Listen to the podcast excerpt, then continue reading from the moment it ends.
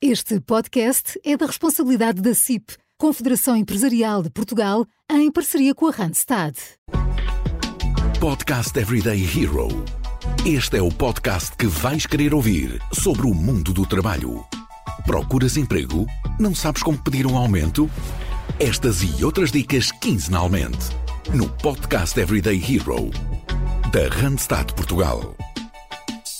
Olá a todos, bem-vindos a mais um episódio do podcast Everyday Hero. Meu nome é Mariana Mota e hoje trago-vos a terceira conversa desta terceira temporada das Promova Talks, um projeto da CIP em parceria com a Randstad. Uh, para este episódio tenho comigo a Teresa Damas, estou a dizer corretamente o nome, certo? Damas? Sim.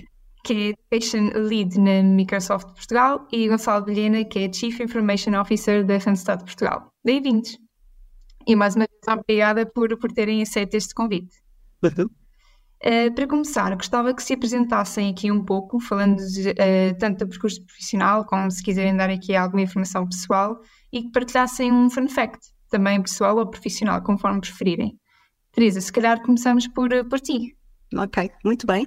Bom, antes de mais, olá Mariana, olá Gonçalo e, e a todos os que também ouvem este, este podcast. Eu começava naturalmente por agradecer esta oportunidade, portanto, participar aqui no, no Promova Talk. Uh, foi muito bom participar no Promova e, portanto, é muito bom estar aqui agora nesta, nesta talk. E também a oportunidade de conversar sobre um dos temas uh, tão importantes e um dos temas de, do momento, não é? Começando aqui por me apresentar, portanto, o meu nome é Teresa Damas, a Mariana já disse, tenho 47 anos, sou uma feliz mãe de três filhos e, e gosto de me definir como uma pessoa, uh, uma pessoa de propósitos, que gosta de projetos e que gosta de estar sempre a aprender. Aliás, eu, eu sou uma leitora obsessiva e, e adoro viajar, portanto, adoro uh, aprender coisas novas e, e, estar sempre a conhecer. Profissionalmente, só de forma breve, uh, porque se calhar mais à frente detalho um pouco mais, estou com muito orgulho há 25 anos na Microsoft, onde já desempenhei muitas eh, funções, quer em Portugal, quer fora de, de Portugal, e assumi desde o último março, março de 2023, a liderança do segmento da educação, uh, que, e esta função em si uh, tem muito propósito, é repleta de, de missões uh, e de facto ter aqui a oportunidade de, de contribuir naquilo que é a transformação, a capacitação do nosso sistema educativo em Portugal é algo que me deixa de facto aqui muito, muito, muito entusiasmada. Bom, uh, relativamente ao fun fact, essa não foi, não, não é de toda uma pergunta fácil. Uh, eu, até pelo tema que estamos aqui a falar, que, que, vai passar muito pela diversidade de género também, não sei se é, um, se é fã ou se é apenas um facto, mas achei que, que, seria, que seria bom partilhar aqui convosco as duas experiências que tive na minha vida académica, que foram muito opostas, mas ambas muito valiosas naquilo que foi a construção do meu pensamento uh, para este tópico que também hoje vamos aqui abordar. E, portanto, uh, eu fiz grande parte dos meus estudos uh, em escolas militares, sendo que a minha primeira formação até aos 18 anos, portanto, aquilo que é o 12 ano, foi numa escola 100% feminina, o Instituto de Odivelas, e, e, saí de lá para iniciar os meus estudos uh, superiores, onde os comecei numa escola tipicamente masculina, que é o Instituto Militar dos Pilotos do Exército, e portanto, e desta feita, uh, uh, o meu curso, no meu curso éramos apenas quatro raparigas, portanto foram aqui duas realidades, uma a seguir à outra. Se calhar não, houve aqui um, um, um grande choque. Que é completamente, portanto, aqui um choque de realidades completamente opostas, mas eu devo dizer que ambas foram uh, extremamente ricas para aquilo e muito valiosas para aquilo que era a minha, a minha que foi a minha formação e também para, uh, enfim, todos estes temas de diversidade de género, etc. Portanto, uh, deixo aqui este, este fun fact. É um fun fact mesmo e é muito interessante, não há, não há dúvida. Gonçalo, agora pensava para ti. Começando pelo fun fact, e fez-me lembrar a Teresa também o meu curso. Eu tirei o curso aqui no Instituto Superior Técnico na área de Engenharia Informática e lembro perfeitamente que eram quatro mulheres quando Pronto. que eu entrei. Exato. Portanto, hum, realmente era mesmo muito difícil não, e não havia atratividade, nem havia eh, sequer vontade nem, apetência para, um, para o meu curso, mas também era um curso que era novo e estava a começar na altura. Um, eu sou, sou Gonçalo Vilhena, tenho 43 anos e sou CIO da Randstad. Um, estou, estou na indústria dos recursos humanos há cerca de 14 anos, portanto já tenho aqui bastante experiência nesta indústria e as áreas que tenho hoje em dia a cargo são as áreas de IT, de inovação e de gestão de projeto. Um, só para passarmos depois para as perguntas, um fun fact uhum. pessoal é que gosto de preparar o meu café todos os dias com toda a pompa e circunstância. Portanto, é mesmo daquele que esse café de. Completamente. De, de do grão, do grão até. Grão. Muito Uau, é, é tudo uma cerimónia. Só, é um cheiro em casa belíssimo. Exatamente. Muito obrigada aos dois uh, pela vossa apresentação. Acho que quem nos ouve já ficou aqui a conhecer um bocadinho de cada um. E já de seguida vamos então mergulhar aqui no mundo digital, uh, que já falamos aqui um bocadinho assim, também do, do mundo digital e, e, das vossas experiências e agora vamos aprofundar um pouco mais e também no impacto que, que o digital tem no mercado de trabalho atual. E vamos aqui tentar procurar compreender um pouco melhor a evolução da temática da diversidade de género no mundo das tecnologias de, de informação e também explorar a evolução da literacia eh, digital dos profissionais e como é que as empresas estão a apoiar esta transformação. E começava aqui, uh, Teresa, por uh, te perguntar, como mulher na área de, das IT, um, ehm, gostava que nos falasse um pouco sobre o teu percurso até agora, quais é foram os desafios que tiveste a enfrentar, já percebemos que passaste aqui uh, de, um, de um contexto muito feminino e depois mergulhaste por completo no mundo praticamente masculino, um, gostávamos de perceber o que é que superaste e como é que chegaste aqui à posição atual e o que é que ainda pretendes alcançar. Muito bem. Uh, bom, eu começo por dizer que, que, a minha formação é na área financeira e de gestão, portanto, realmente uh, não sou formada nas áreas TI, mas, mas, mas de facto tive a, praticamente a totalidade da minha vida profissional na Microsoft, portanto, uma multinacional de, de nas TI. Um, eu acho que Bom, eu considero que tenho, tenho, sorte e também mérito, obviamente, por trabalhar numa empresa como a Microsoft, um, que, na minha opinião, uh, é de facto uma empresa uh, de referência no que respeita à promoção de oportunidades de carreira e onde o tema da diversidade e inclusão, seja, seja ele cultural, seja ele de género, seja ele uh, outros, é levada muito, muito a sério. E isto porque acreditamos que, que essa diversidade é fundamental eh, para as equipas, portanto, tornam as equipas uh, mais fortes e contribui para, para, para, múltiplos benefícios. Eu quero focar aqui, seja ele a criatividade, seja ele a inovação, a produtividade, a retenção de talento, que também é um, é um assunto muito importante, entre outros. Portanto, eu não sei se, pelo facto de trabalhar nesta empresa que de facto leva este assunto muito a sério e, e presta muita atenção, ou se pelo, pela minha experiência uh, de vida, não é? E aqui é que entra o, o, o tópico do meu fun fact. Eu nunca senti qualquer diferença no meu percurso profissional, académico ou profissional, pelo facto de ser mulher. Portanto, vocês vão perceber aqui no meu, no meu percurso que eu vou detalhar um pouco, um pouco mais que aquilo que são os meus desafios, mas também aquilo que têm sido as minhas oportunidades são, na sua grande maioria, aquilo que eu fui impondo uh, e motivando não é, a mim própria. E, portanto, vão uhum. perceber aqui ao longo do percurso o que é que eu estou a querer uh, dizer com isto. E tive também uh, a audácia ou a coragem de ter um percurso muito diversificado, com muitas mudanças de ritmo durante aquilo que foi a minha carreira profissional. Portanto, de forma breve, eu iniciei aqui na Microsoft na área financeira, portanto, os, os, os meus estudos académicos são na área financeira e de gestão onde tive cerca de 10, 12 anos. Um, e ao final desse tempo, depois de estar ali muito atrás dos números, a analisar, uh, tive muita vontade de ir para a frente do cliente e, portanto, eu uh, propus uh, à empresa a oportunidade, agarrar a oportunidade de ir para a área de vendas e, portanto, é uma viragem que não é de todo comum ir da área financeira após uma carreira de 10, 12 anos ir para a área de vendas, mas assim foi, era essa a motivação e, e de facto a, a, empresa acreditou e, e arriscou, não é? E, e, eu tive seis anos na área puramente de vendas, uh, uh, onde fui de facto muito feliz e onde tive muitas, muitas aprendizagens. Portanto, foi um, uma rampa naquilo que foi a minha aprendizagem. Após esse período, eu tive de novo muita vontade de mudar um, e, portanto, desta feita, eh, tive vontade de me aproximar mais naquilo que é a diversidade cultural e de ter uma experiência internacional. E, portanto, foi nessa altura tive três anos uh, fora, embora a viver em Portugal, a trabalhar para aquilo que nós chamamos a Western Europe, onde Portugal se insere e na altura eram mais, mais 11 países. Um, e devo dizer que, que aqui de facto foi um desafio, porque foi sair completamente da, da, minha área de conforto, não é? De trabalhar num mercado europeu que nós eh, não dominamos, eh, com múltiplas, uma diversidade cultural imensa, uh, de facto deixou aqui algumas borboletas na barriga, como costumamos dizer, mas, de novo, uh, aquilo que era a curiosidade uh, e a vontade de aprender superou o medo. e, portanto, lá fui eu para as áreas das parcerias, onde tive, onde tive de facto, três anos. Ao fim desses três anos, eu tive de novo vontade de voltar para o mercado local, Aqui, talvez porque, se calhar, muitas pessoas nos ouvem que também têm funções em que se viaja muito, Uh, eu acho que para mim, pelo menos, teve um tempo limite aquela, uh, aquele formato de ter sempre a mala pronta e de praticamente todas as semanas uh, viajar. Acho que ao fim de algum tempo tive, tive necessidade de, de, dedicar mais tempo a mim e à minha família e, portanto, acabei por voltar para Portugal.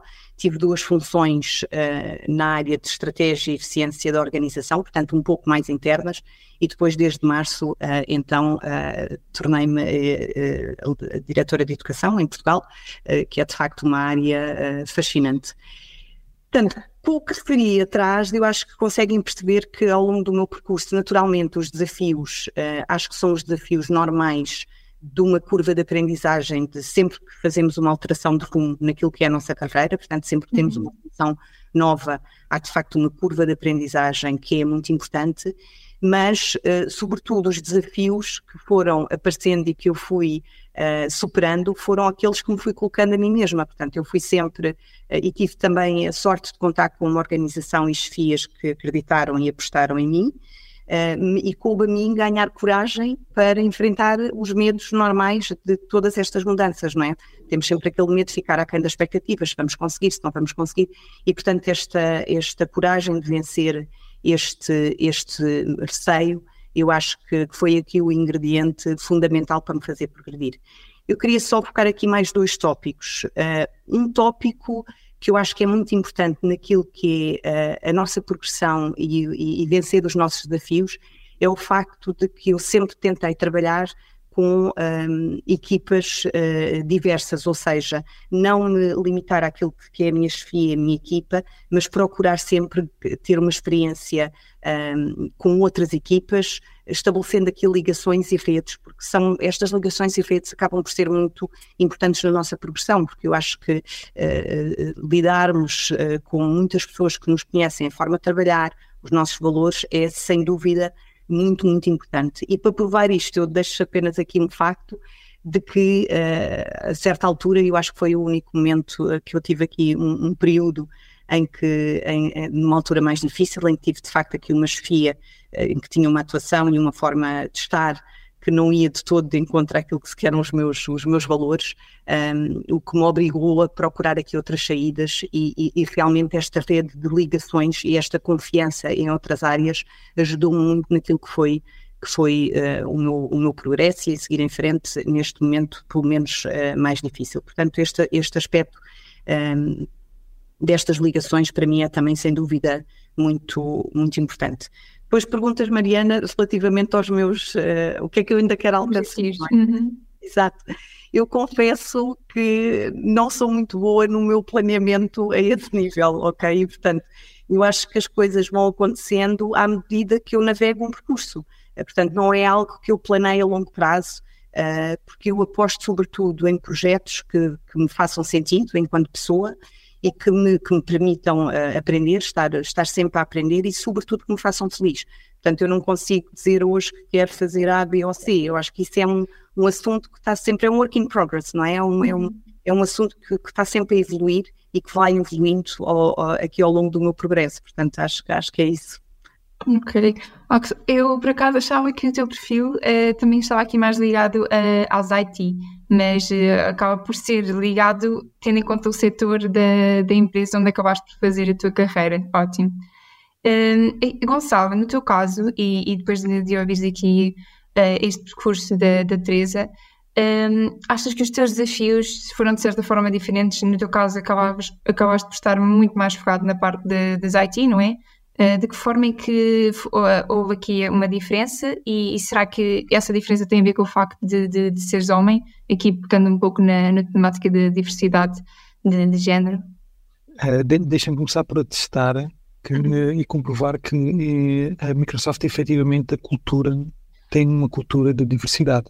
E eu tive a oportunidade de participar em tendas globais com onde a Microsoft estava presente é, ao lado de outros, de outros uh, parceiros uhum. e posso dizer que era aquilo que claramente se destacava e que se via que culturalmente a diversidade fazia uhum. parte do dia a dia do, do ADN das pessoas e isso trazia um brilho completamente diferente a tudo o que eles faziam no dia a dia. Será que o facto de ser uma empresa global eh, tem algum impacto nisso? Posso dizer que no mesmo tenders teria outras empresas também. Ok, então pronto, é mesmo da Microsoft. E, e notava-se a diferença. Eu penso que sim, o, o, facto de ser global, obviamente, que também, também promove, não é? Porque nós uhum. temos que ter a, a, capacidade de preocupação de que todos se sentem incluídos, não é? Mas eu acho que de facto sempre foi um tema uh, de muita importância para nós, pelo tema da diversidade das equipas e de, daquilo que já conseguimos perceber o que é que isso traz de benéfico e, portanto, é um tema que nós fazemos questão uh, de, de, comprovar, de viver naquilo que é a nossa cultura, de maneira que. Obrigada por oportunidade de, ver isso eh, na realidade a acontecer. Isso, isso é a cultura. A cultura é o que, é o que se vive, é o dia a dia, não é? Portanto, eu também tenho bastante orgulho no, no que diz respeito à diversidade na minha equipa, no meu exemplo. Porquê? Porque eu comecei há nove anos com, com esta função aqui na, na Randstad e existia uma mulher na equipa de, de, de IT. Então, era uma mulher e era, essa mulher estava no, no Service Desk, que ainda está connosco hoje. Um, hoje em dia, a, a Randstad é uma empresa em que temos 71% das pessoas são, são mulheres e das quais 60% ocupam lugares de liderança. Portanto, é uma, é uma, empresa de recursos humanos e a área de recursos humanos tendencialmente tem eh, mais mulheres do que homens. No IT já não é bem assim, mas hoje em dia tem cerca de 25% de mulheres na minha equipa, que são à volta de 15, 15 mulheres. Portanto, este salto em 9 anos aconteceu um, naturalmente, eu posso dizer naturalmente, porque não faço discriminação, nunca fiz discriminação, qualquer tipo de discriminação. Isto tem simplesmente a ver com a mudança também no mercado que tem acontecido e também tem a ver com um, a busca de o melhor perfil onde a pessoa é efetivamente mais eficiente onde ela é melhor.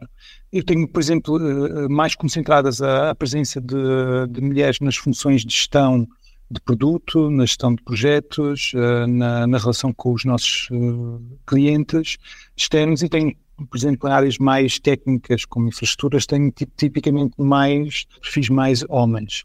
Também de, de, uma coisa que me orgulho bastante é que 40% da minha, da minha população de managers são mulheres. Portanto, que acho que também é um, um, e é positivo. E é positivo porquê? Porque traz a diversidade, e traz a diversidade de ideias, traz a diversidade de abordagens.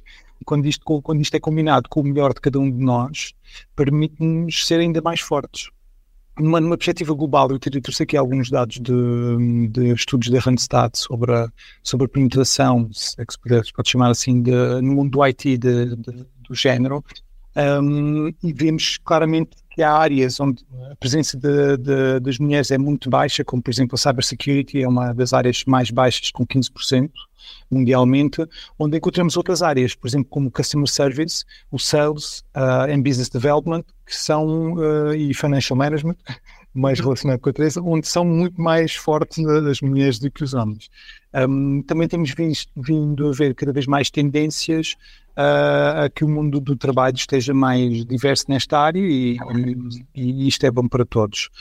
No fundo, o que, o, o que é que eu acho? É que nós temos que nos focar o melhor de cada um de nós, individualmente, identificar quais é que são os, os, pontos em que nós somos, qual é o nosso best self e como é que eu identifico isso dentro das diferentes pessoas, seja as mulheres ou homens, ou outros tipos de género, e a, e a, minha equipa, e como é que essa pessoa pode ser melhorada no seu best self e como é que ela pode melhorar a sua contribuição uh, para o total de, de, da equipa. Isto torna-nos mais fortes, mais criativos, mais seguros que conseguimos atingir os objetivos e somos mais empáticos e atribuo muitos destes resultados à diversidade que criei dentro das minhas equipas, portanto conseguindo elevar o que, o que elas são mais fortes. Procuras emprego? A Randstad Portugal tem a tua oportunidade.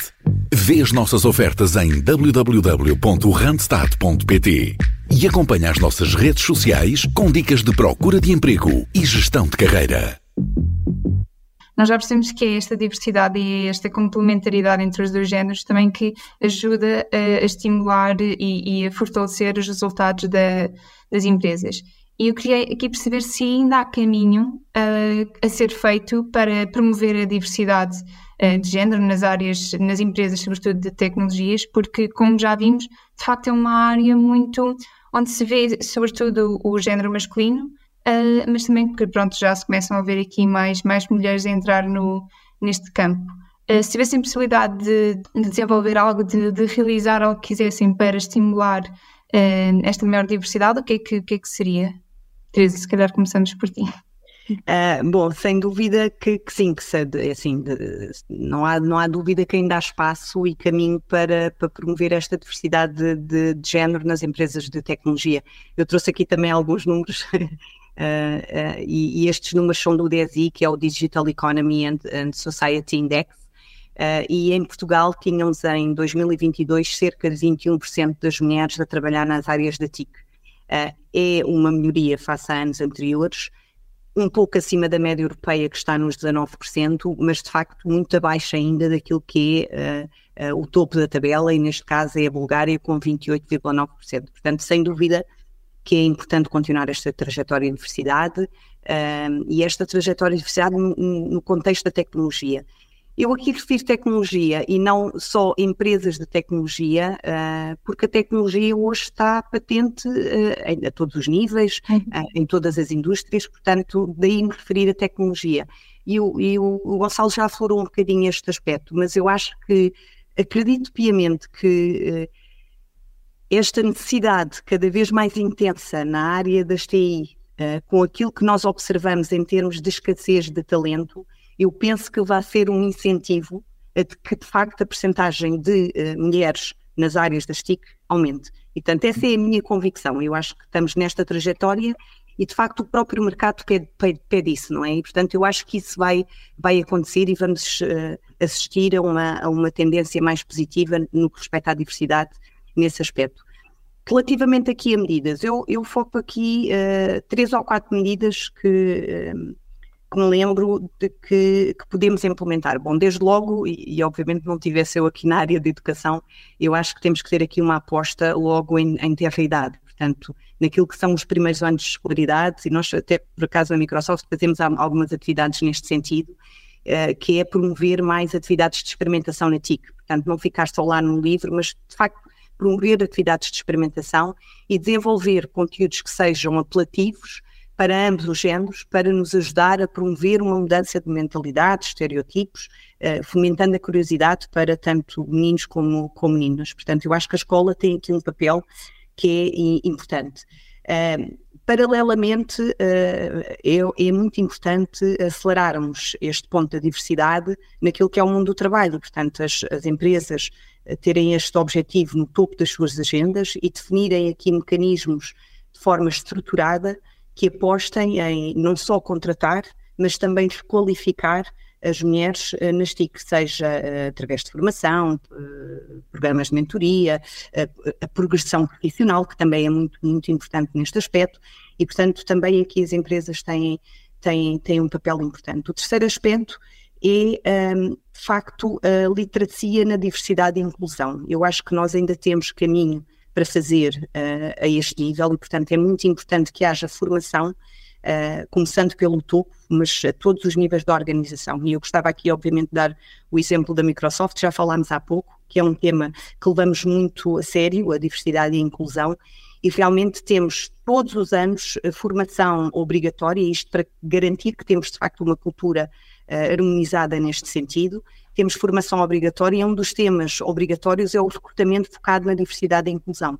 E eu acho que isto é muito, muito importante naquilo que é a construção de mentalidades e, e comportamentos. Por último, só para terminar aqui este ponto, também gostava de me dirigir às, às, às mulheres, obviamente, que é que nos estão a ouvir e que eu acho tem um papel fundamental nesta equação e, e, para quebrar este ciclo, não é? Nós sabemos que existem muitos estudos, naturalmente por amostragem, mas existem estudos que mostram que as mulheres só concorrem a novas funções quando dominam o tema a 80% a 100%, não é? E que os, que os homens o fazem com 100%.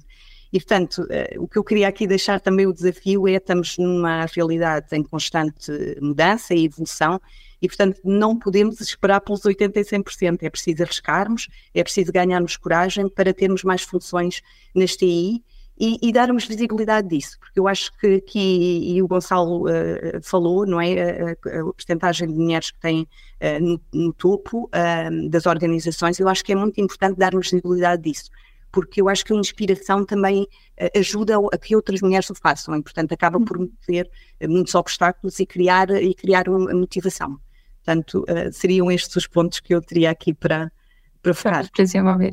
Gonçalo, queres acrescentar aqui algo? Sim, eu, eu começava por primeiro subscrever totalmente a educação, os pontos uh, muito relacionados com a educação que a Teresa trouxe para aqui são fundamentais e começando logo desde, desde o início uh, nas crianças, porque a educação é que, é que resolve o problema da equidade e do que nós, que nós temos na sociedade. Portanto, é aí que, é aí que se resolve efetivamente o tema.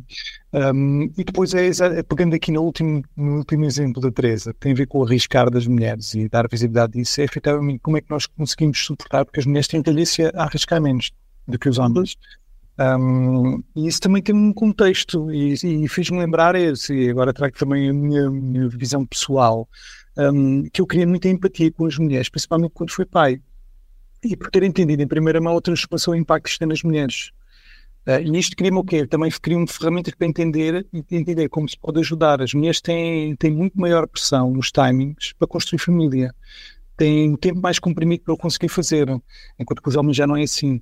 E, e será que a sociedade ajuda? Uh, e daí também vir um bocadinho esta dificuldade mais de arriscar, de será que a sociedade e as empresas estão preparadas e pensam nisto? Como é que isto se resolve? Um, porque no, no, fundo queremos a equidade, a garantida equidade para as mulheres, mas também temos que criar um espaço para, tranquilo para elas serem mãe. E na sociedade as empresas muitas vezes não entendem nem promovem isto. E devemos eh, ajudar a quebrar estas diferenças.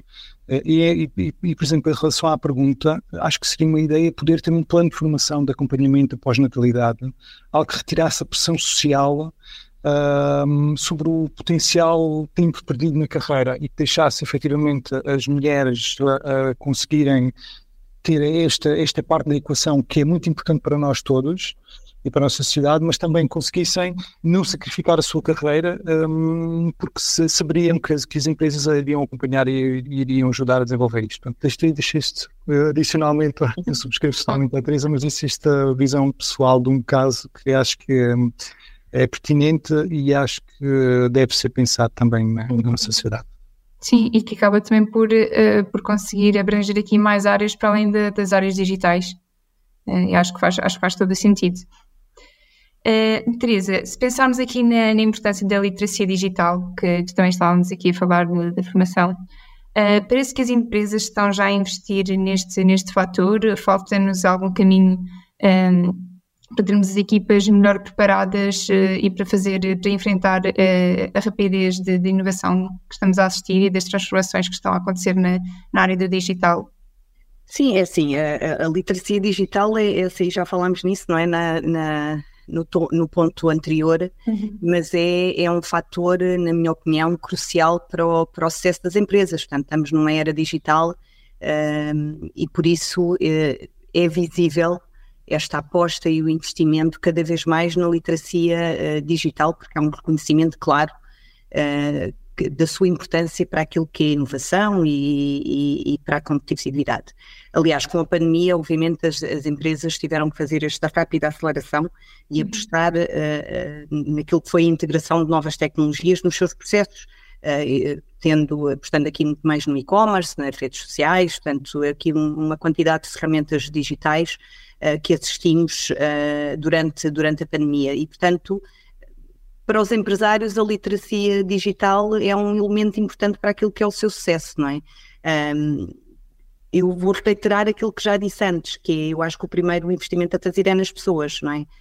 Um, e agora muito focando na, na, nas organizações, uh, é muito importante que haja aqui, de facto, uma, uma um plano uh, naquilo que é a capacitação de, das, dos, dos recursos, não é? Uh, ao nível da literacia de, de, tecnológica e digital adequada àquilo que são as necessidades das empresas.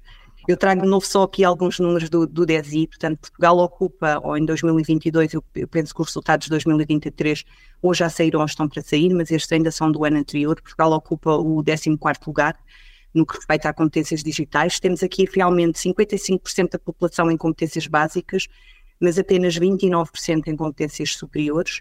E quando olhamos para os especialistas de TIC uh, no mercado, que são 4,7%, e para os licenciados, que são 2,6%, comparado com os 3,9% na Europa de licenciados, há de facto ainda aqui uh, muito caminho a fazer. E, portanto, um, só pegando aqui neste ponto dos licenciados, eu acho que de facto temos aqui dois aspectos muito importantes.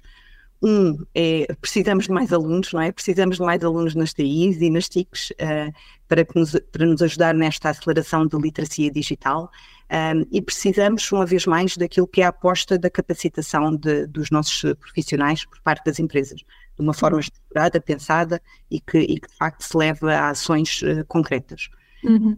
Penso que seria, que seria isto. Ok, sim, porque isto até uh, acaba por ser também muito uma questão de geracional, ou seja, se calhar até aqueles que são mais novos têm muito mais facilidade e, e para eles até é mais fácil, oh, para nós neste caso, bem, né, acaba por me incluir nestas, nestas faixas etárias, é muito mais fácil uh, atualizar-nos e estar a par daquilo que, que são as novidades no, no mundo digital.